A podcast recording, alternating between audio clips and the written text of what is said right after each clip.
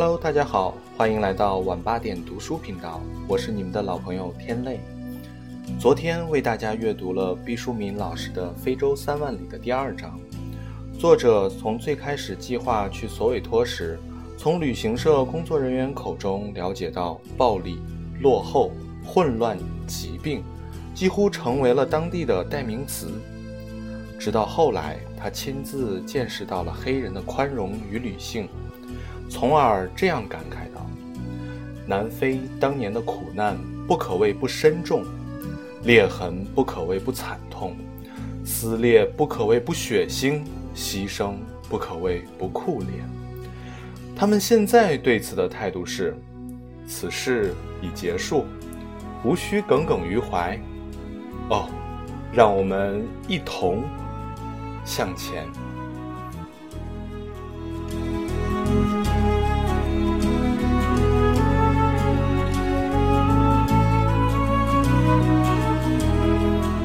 好，那今天为大家带来本书的第三章《空罐》。南非有三个首都，这让习惯首都只有北京的中国人感到某种严重不适。首都，首都，顾名思义，人不能有两个头。说起南非的多头首都，和南非的历史密切相关。南非的行政首都是比勒托利亚。现在它已经更名为茨瓦内。本来这个比勒托利亚知道的人就不太多，这一改名，知道新名字的人就更有限了。这个行政首都包括了原比勒托利亚周边的一些地区，地盘扩大了。原来的比勒托利亚并没有取消，不过现在仅止于市中心那片区域。比勒托利亚老城建于1855年，由布尔人的领袖比勒托利乌斯的儿子马尔西劳斯建立，并以他父亲和母亲的名字命名。它被立为南非的行政首都是一九一零年的事儿，距今已经有一百多年的历史了。现在你明白为什么要改名了吧？因为比勒托利亚这个地名和布尔人的关系太密切。令很多人不爽。南非布尔人这个名词，是你了解南非历史无法逾越的门槛。搞清楚布尔人的来龙去脉，是打开南非历史之门的提纲挈领的钥匙。不了解布尔人，就无法理解南非。在比勒托利亚城，南非先民纪念馆是个重要景点。浏览中国人写的游记，对此。都有津津乐道的描述。当我就要踏入先民纪念馆之时，白人导游艾文意味深长地对我笑笑，说：“关于这一段历史，这个纪念馆只是一家之言，它代表阿非利卡人，也就是布尔人的观点。如果从其他人的角度来看，结论也许并不一样。”这让我带着浓重的迷惘入了馆。它位于比勒托利亚市西郊的一处小山上，高达四十多米，呈巨大的四方体状态，上面蒙着一个同样巨大的穹顶。如果只是单独这样描述，你也许会觉得它有点矮板和木讷。但它的四壁并不是铁板一块儿，有独特而美丽的镂空设计。风可以从中间从容掠过，这就让整个建筑生出了灵动和精致。从远处望去，有点像是新疆晾晒葡萄干的晾房之放大版。回想起来，它是我在非洲见到的服务最好的展馆，全年无休，游人如织。它也是非洲最大的纪念馆，自1949年建立以来。获奖累累，二零零六年荣获了非洲最佳博物馆称号。它也很现代，与时俱进。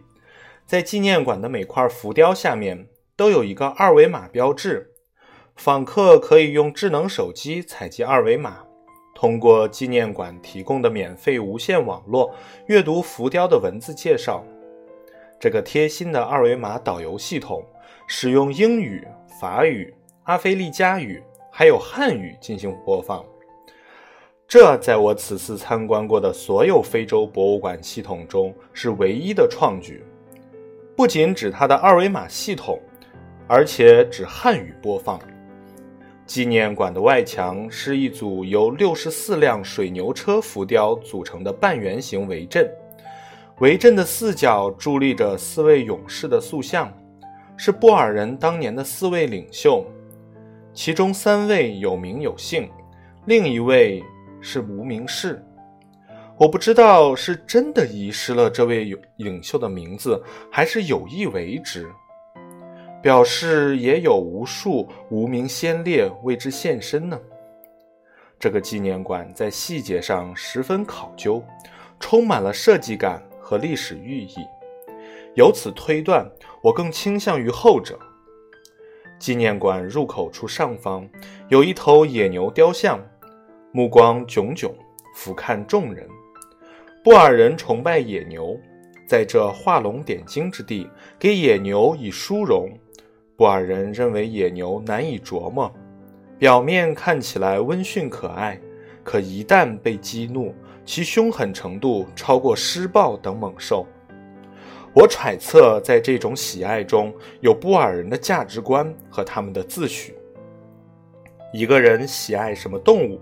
基本上能反映出他内心的爱憎，所以，年轻的朋友们，别轻易的告诉别人你喜爱什么动物，它是你精神的走光。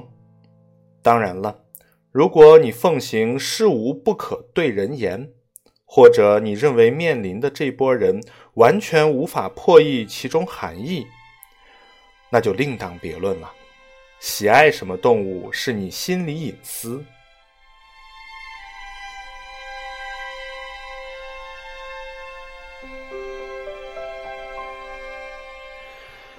纪念馆的门厅发放免费的介绍资料，有中文的，这也是我在非洲所有博物馆和纪念馆中看到的唯一一次。除了感佩他们的细致周到，也觉得有渗透之意。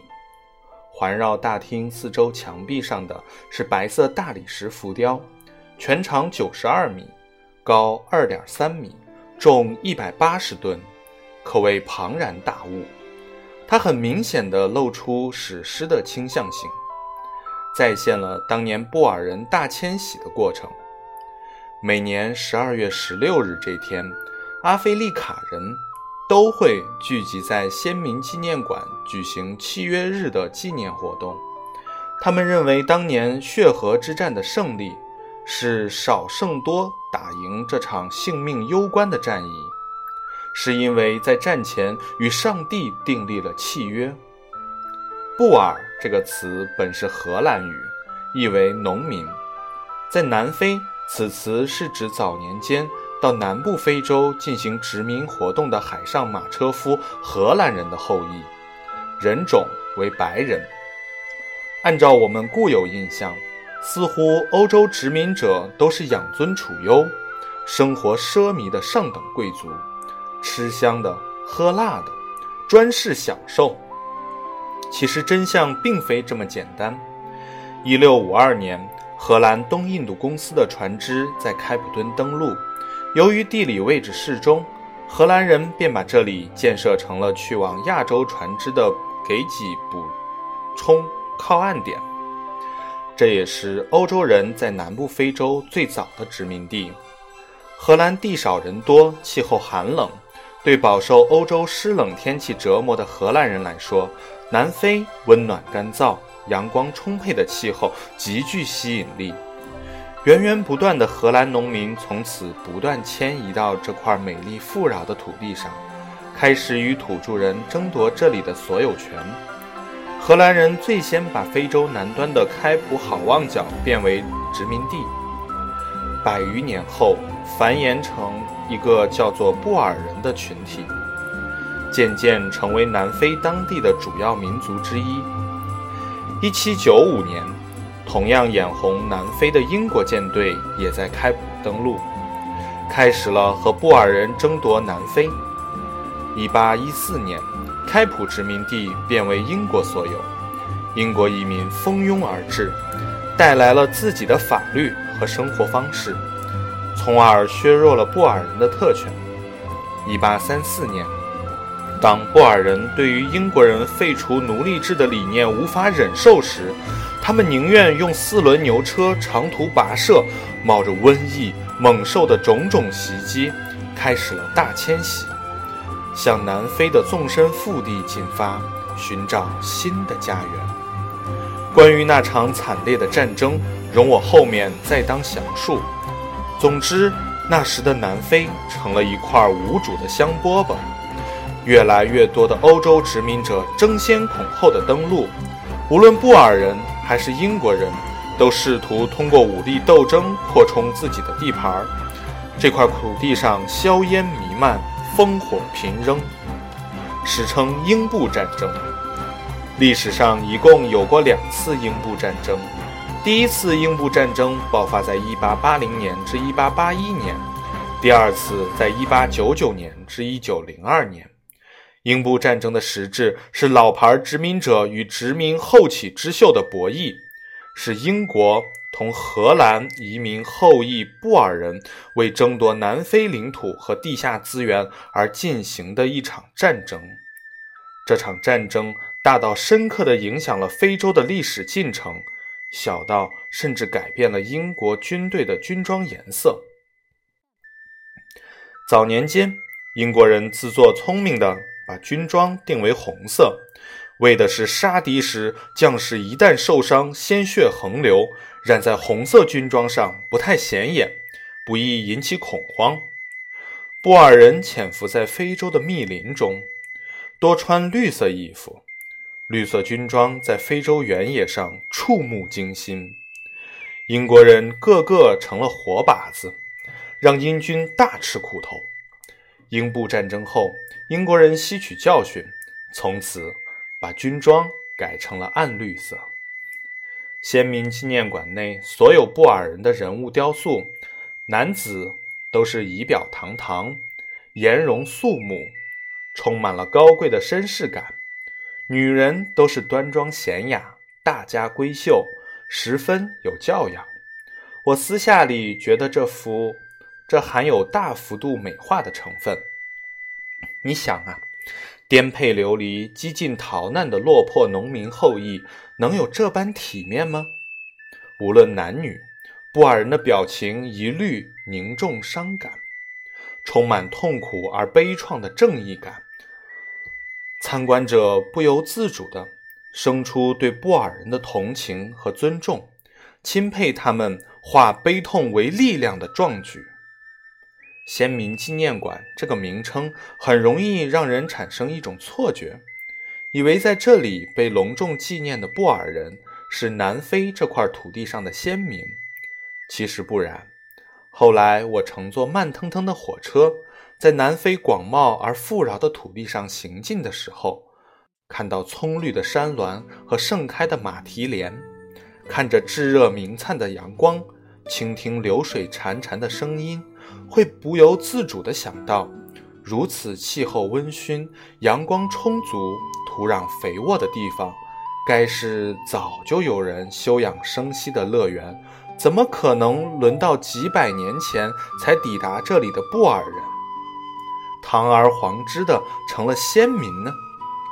如今，先民们的子嗣在此无比虔诚地祭奠他们的祖先。并将他们是这块土地的先民这一概念灌输给所有的参观者。我疑窦丛生，在这些不远万里赶过来的外国先民之前，南非大地真的就是一片惨淡的空白吗？先民纪念馆成功的对匆匆掠过的游客进行了教育，白人殖民者的历史被辉煌。而富有壮丽感的呈现出来，英布战争的第三方黑人却被丑化和妖魔化，甚至于更原生态的南非土著人，索性在先民后裔的叙述中悄无声息地隐灭了。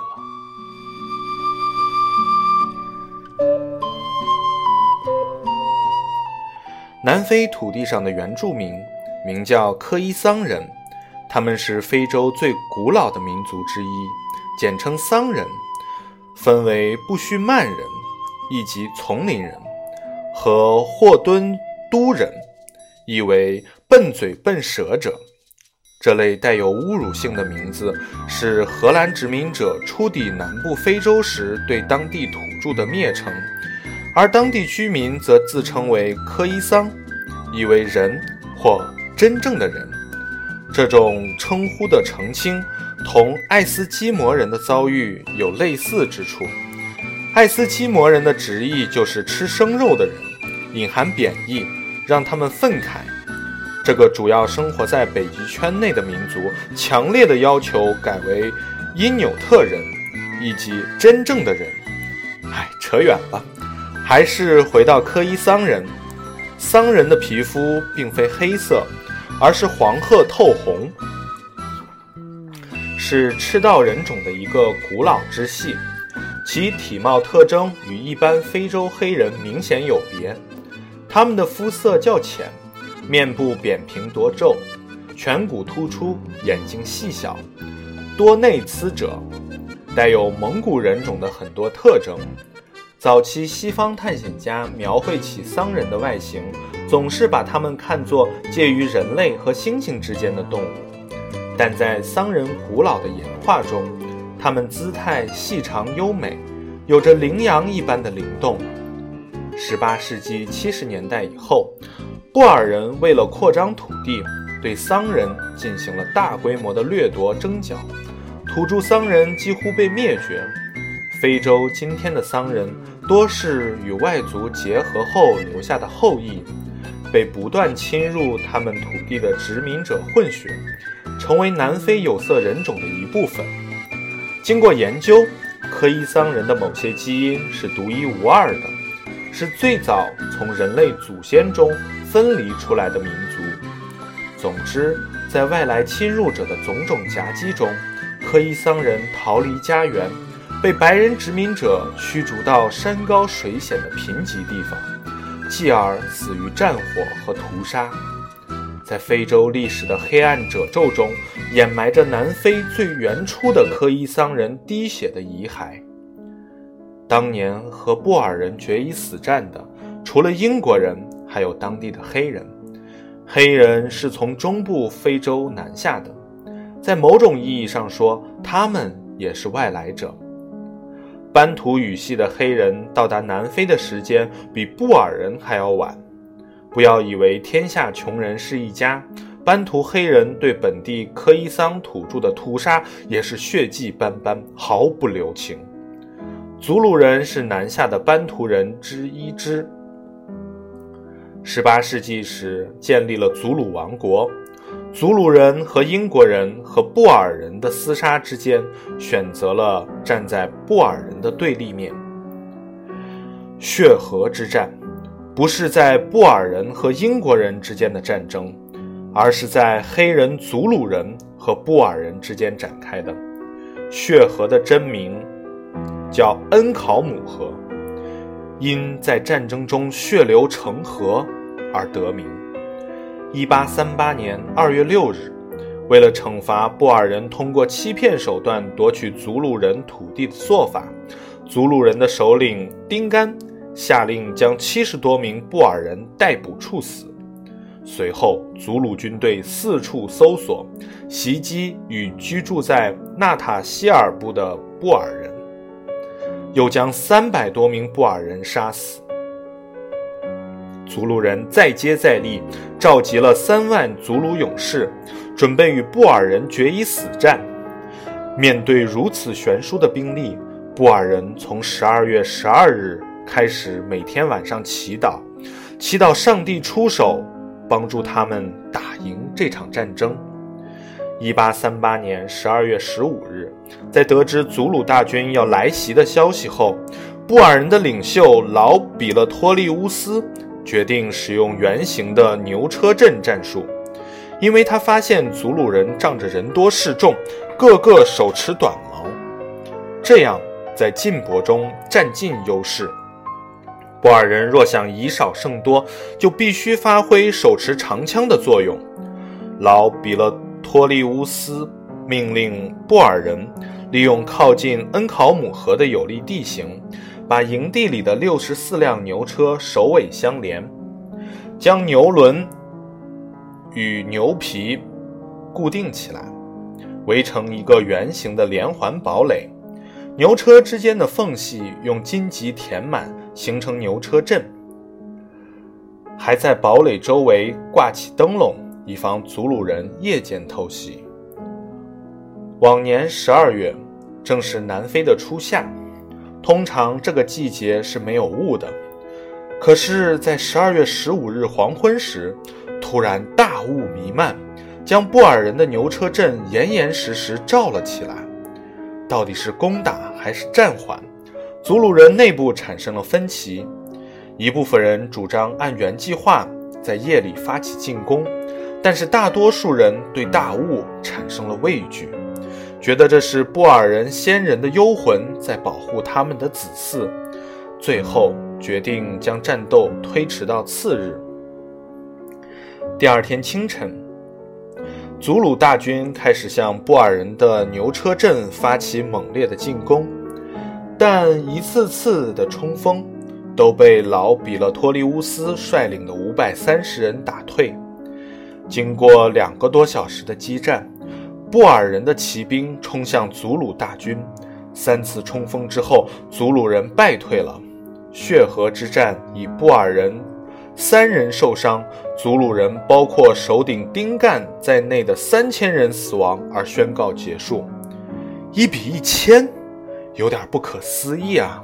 但布尔人的资料上的确是这样写的。本是英国人和布尔人的殖民大火拼，最终诡异的摇身一变，成了白人战胜黑人的局面。历史让英布战争的结果疯狂地拐了弯。血河之战救了布尔人，纪念馆在每年的这个日子惊天动地地举行纪念仪式。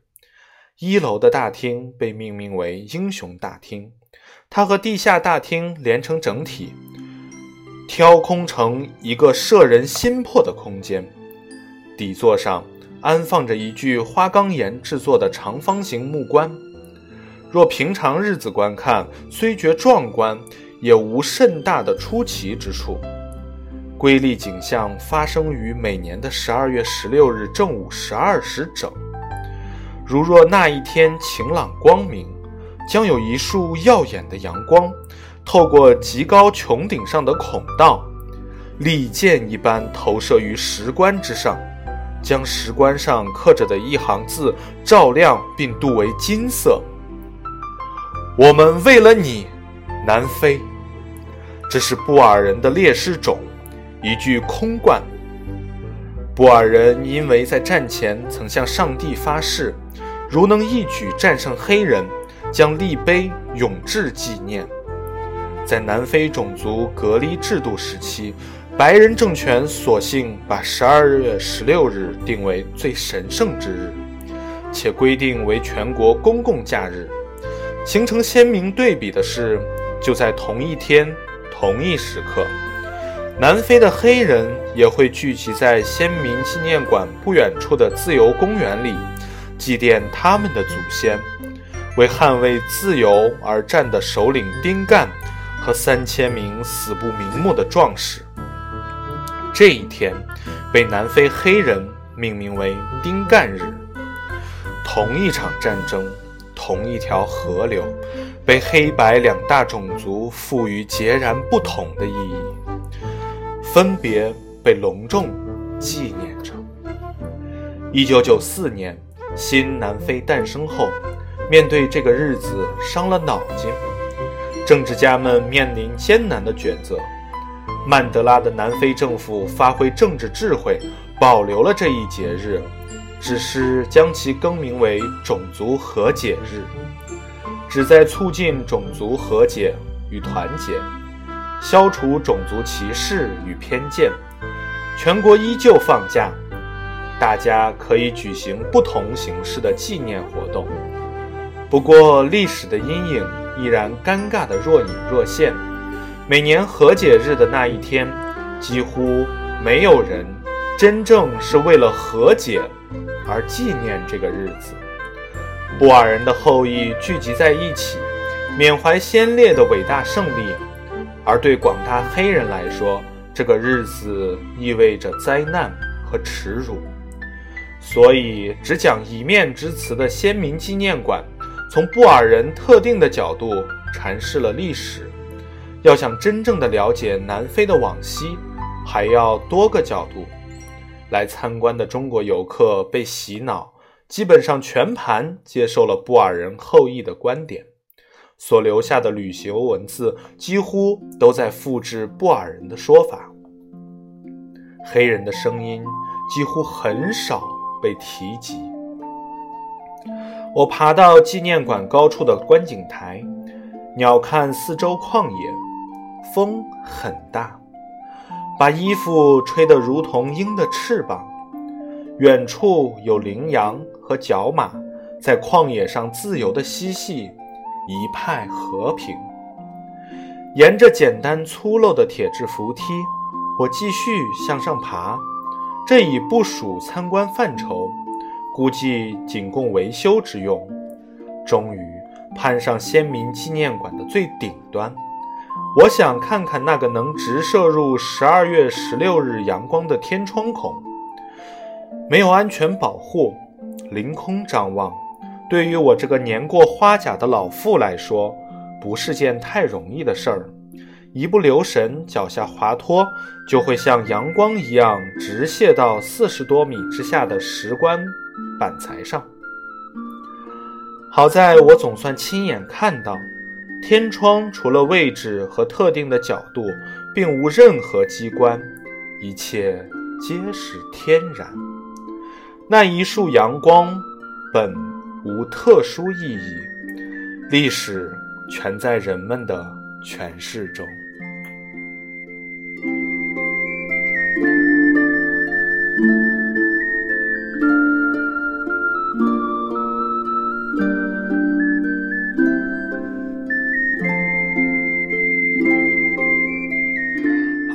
今天的分享就到这里了。